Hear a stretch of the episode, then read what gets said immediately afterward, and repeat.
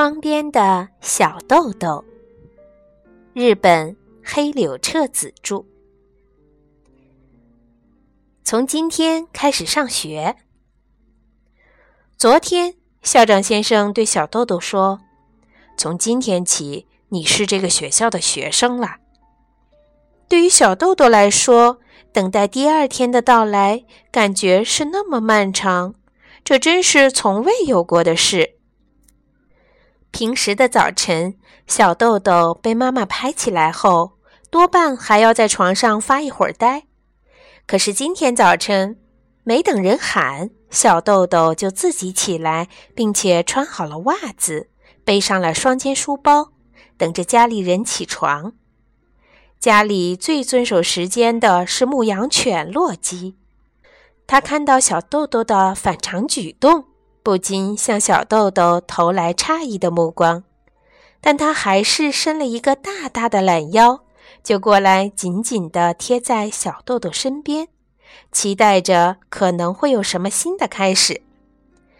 妈妈最辛苦了，她匆匆忙忙地准备海的味道、山的味道的盒饭，让小豆豆吃完早饭，又在小豆豆的脖子上挂上赛璐珞的月票夹。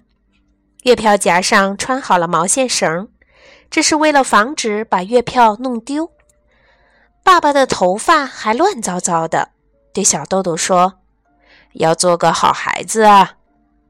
那当然啦，小豆豆一边说着，在门口穿上鞋子，打开房门，然后一下子转过身来，对着房间里的爸爸妈妈恭恭敬敬地鞠了一个躬，说。爸爸妈妈，我走了。站在那里目送小豆豆上学的妈妈几乎要落下泪来。谁能想到，这么活泼、有礼貌、诚实又快乐的小豆豆，就在不久之前被退学了呢？但愿在新的学校里能够一切顺利。妈妈在心里祈祷着。然而一转眼，妈妈惊讶的差点跳起来。因为妈妈看到小豆豆竟然把自己刚才特意给他挂在脖子上的月票挂到了洛基的脖子上，妈妈迷惑不解，这孩子到底要干什么呢？但他没有作声，打算看看小豆豆准备干什么。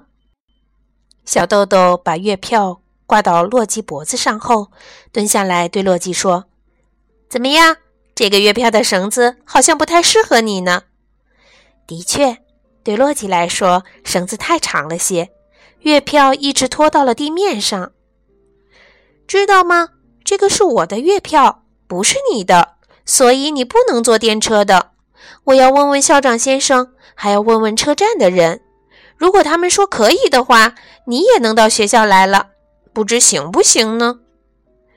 洛基竖着耳朵，很认真地听小豆豆说。在小豆豆快说完的时候，他舔了舔月票，然后打了一个大哈欠。可是小豆豆还是一个劲儿的往下说：“电车教室是不会动的，所以我想教室里不需要月票。总之，今天你可要等着我呀。”在这以前，洛基每天都陪小豆豆一起走到学校门口，然后再自己走回家。今天，洛基也打算这么做。小豆豆把月票从洛基脖子上取下来，很郑重地挂到自己的脖子上，又对爸爸妈妈说了一遍：“我走啦。”这一次，他不再回头，双肩书包啪嗒啪嗒响着，小豆豆跑远了。洛基也身体一耸一耸的，和小豆豆并排跑着。去车站的路和以前去学校的路几乎一样。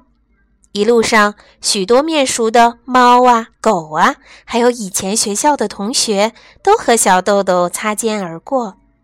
每当这时候，小豆豆就想：要不要给他们看看我的月票？他们一定会大吃一惊吧。不过，小豆豆又觉得，嗯，要是迟到了，可不得了。今天就算了吧。于是，越发加快了脚步。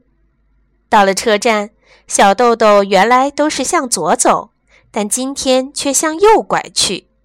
可怜的洛基很担心地停住了脚步，东张西望。